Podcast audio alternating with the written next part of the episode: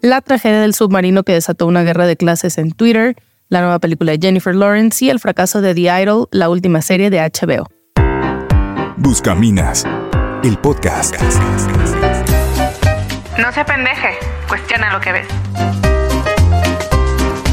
Bienvenidos a Buscaminas, donde tocamos temas para no apendejarnos. Antes de seguir con esta notimina, por favor, dale like al video, déjanos un comentario, toca la campanita y suscríbete para que podamos seguir creando contenido para ti gratuito y cuestionar juntos la cultura. Bueno, pues hoy vamos a platicar de algunos acontecimientos relevantes de este mes del mundo del entretenimiento y del Internet.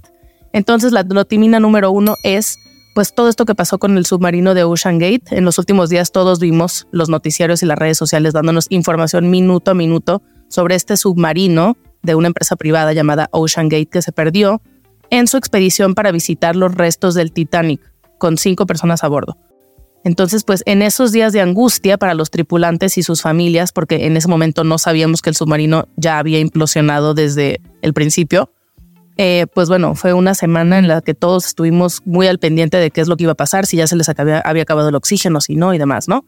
Entonces, en medio de ese como estrés, un montón de usuarios de Twitter eligieron pues no empatizar con el sufrimiento ajeno, sino tomarlo como una válvula de escape de sus propias frustraciones y problemas sociales muy complejos, pues que ni siquiera son comparables. Entonces nos deleitaron con comentarios como Ocean Gate es la prueba de que los millonarios se aburren mucho y piensan poco. Apoyo crítico a Ocean Gate en su lucha por matar millonarios. A veces, dice otra usuaria, la mayoría de las veces la gente solo hace cosas estúpidas. Los ricos no están exentos de ser pendejos, al contrario. Luego dice otro usuario, ¿por qué no puede interesar y dar, y, dar pesar lo de Ocean Gate al igual que el barco de migrantes? No sean ridículos, se ven pendejos. Alguien más puso, el problema no es sentirse por la tragedia de los pasajeros del Titán Ocean Gate. El problema es que los gobiernos solo se movilicen para salvar a miembros de la élite, cuando millones de personas migrantes en la misma situación son ignoradas. Ambas son tragedias, ahí concuerdo. Pues aquí lo interesante de estas reacciones es ver cómo incluso una tragedia puede servir para encender la polarización social y el discurso de ricos contra pobres, cuando en realidad se trataba de un montón de personas perdiendo la vida en condiciones que nadie debería de atravesar. Y obviamente hay muchas conversaciones que se pueden tener al mismo tiempo. La migración, la justicia social, la falta de oportunidades, la distribución de la riqueza, todas son válidas y necesarias. Pero no hay necesidad de recurrir a la miserable fórmula de deshumanizar al de al lado para probar un punto. El filósofo René Girard lo explica muy bien, esta dinámica del chivo expiatorio, que consiste en culpar a una persona o a un grupo de personas, en este caso a los ricos, eh, y en este caso a estos tripulantes del Ocean Gate, por todos los males en la sociedad, haciéndolos un monolito, una amalgama indeseable y descartable, como si todos fueran parte de la misma cosa. En mi opinión, este discurso es súper importado de Estados Unidos eh, esta onda de eat the rich y demás, pues no es más que el reflejo de una condición humana mal encausada, una válvula de escape ante una realidad muy cierta, que es la inequidad social, pero que solo genera más división. Buscar la justicia social es una cosa y usar el Internet como cloaca de frustración es otra que además pues no soluciona ninguna de esas desigualdades. Notimina número 2. La nueva película de Jennifer Lawrence si vives en la Ciudad de México o donde vivas, probablemente también tu ciudad esté tapizada de vallas promocionando la nueva película de esta superactriz que se llama No Hard Feelings y en español Hazme el favor o si vives en España Sin malos rollos. Entonces, bueno, esta, esta película, pues bueno, tiene como mucha expectativa por, por estar protagonizada por esta eh, mujer y leemos titulares como Jennifer Lawrence brilla en una divertida comedia sexual en la que el director juega con una premisa que parece sacada del cine porno. Y, pues nada, como muchos comentarios positivos al, respecto y demás, ¿no? La película gira en torno a una mujer treintañera a la que una pareja le paga por tener relaciones sexuales con su hijo de 19 años. O sea, unos papás van y buscan a, esta chava, ¿no? Y bueno, hay reacciones mezcladas. En los comentarios del tráiler la gente parece estar muy emocionada por ver la película y dice cosas como la comedia está de vuelta, Jennifer Lawrence es muy graciosa, pero otros usuarios están cuestionando la premisa de esta película, incómodos por la diferencia de edad y la falta de consentimiento de la joven, del joven, del chavo en la historia. Entonces, si vemos estos fragmentos del trailer, que ahorita les voy a poner por acá, podemos imaginar rápidamente qué pasaría si se tratara eh, de una historia al revés, es decir, un vato de 30 años, treintañero experimentando, experimentado, perdón, que quiere forzar a una niña recién salida de prepa a tener relaciones sexuales con él. O sea, esta película ni siquiera vería la luz. Pero por alguna razón, pues nos parece gracioso si es al revés. Digo, nada nuevo, ¿no? Hemos visto American Pie, Foreign Year Old Virgin y todas estas películas gringas que ya usaron la fórmula de burlarse del vato inocente con poca experiencia sexual, pero pues todavía en 2023 a mí me sigue pareciendo igual de chafa, de mal gusto. Just been so worried about our son. We want you to get to know him. Don't just date him. But also date him. Date him hard. I'll date his brains out. He volunteers at the animal shelter. Hi.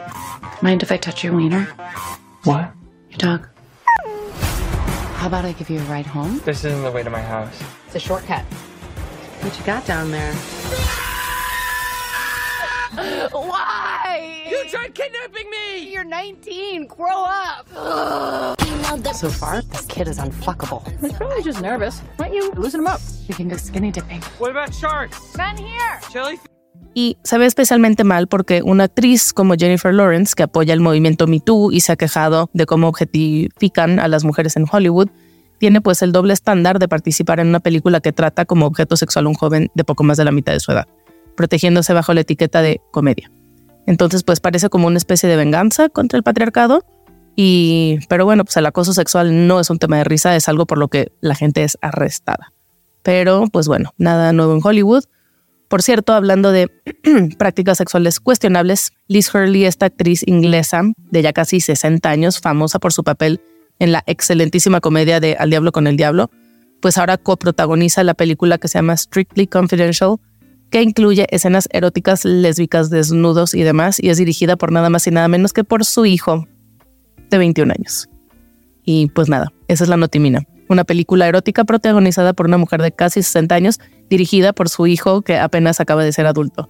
Entonces, pues nada, dijeran eso. Hollywood, ve a terapia, por favor.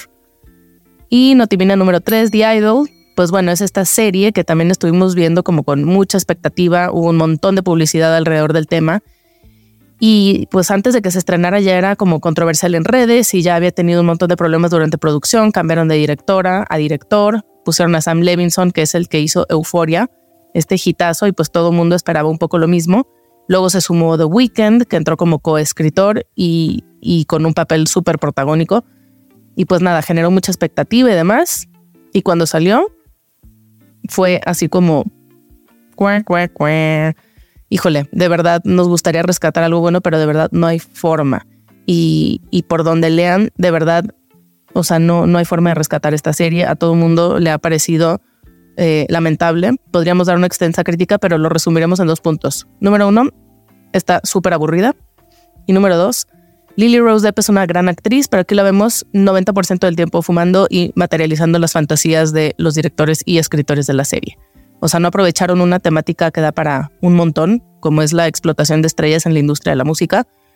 Y pues no, un poco como en Euforia, tenemos otro análisis distinto y son dos cosas diferentes. Euforia tiene puntos mucho más positivos, pero pues acaban exponiendo lo que según ellos denuncian, que es la objetificación de la mujer, este, glamorizando, ya saben, con, este manejo de cámaras y de luces y todo espectacular como lo hace Sam Levinson, pero pues finalmente glamorizan las dinámicas de poder y abuso sexual, justifican que una persona aceptará ser tratada así por sus traumas del pasado y que si quiere que se la traten mal, pues tiene derecho a ser tratada mal, o sea, es como... mm. Entonces, bueno, tan mala está la serie que la cancelaron antes de tiempo con solo cuatro episodios al aire. Rotten Tomatoes no tuvo piedad, ni ningún otro medio de comunicación serio, de verdad, pues un fracaso. Y hasta aquí las notiminas de la semana. Esa es nuestra opinión, pero ¿cuál es la de ustedes? Nos encantará leerlos y contrastar puntos de vista porque cuando abrimos el diálogo abrimos también las posibilidades. Si te gusta lo que hacemos, puedes apoyarnos de dos formas. Una es, como ya dijimos, picándole a todo, compartiendo, bla, bla, bla. Y la otra es entrando al link que está en la descripción de este video para dejarnos un donativo. Es la única forma en la que podemos seguir creando contenido para ustedes. Muchas gracias. No se apendeje, cuestiona lo que ves.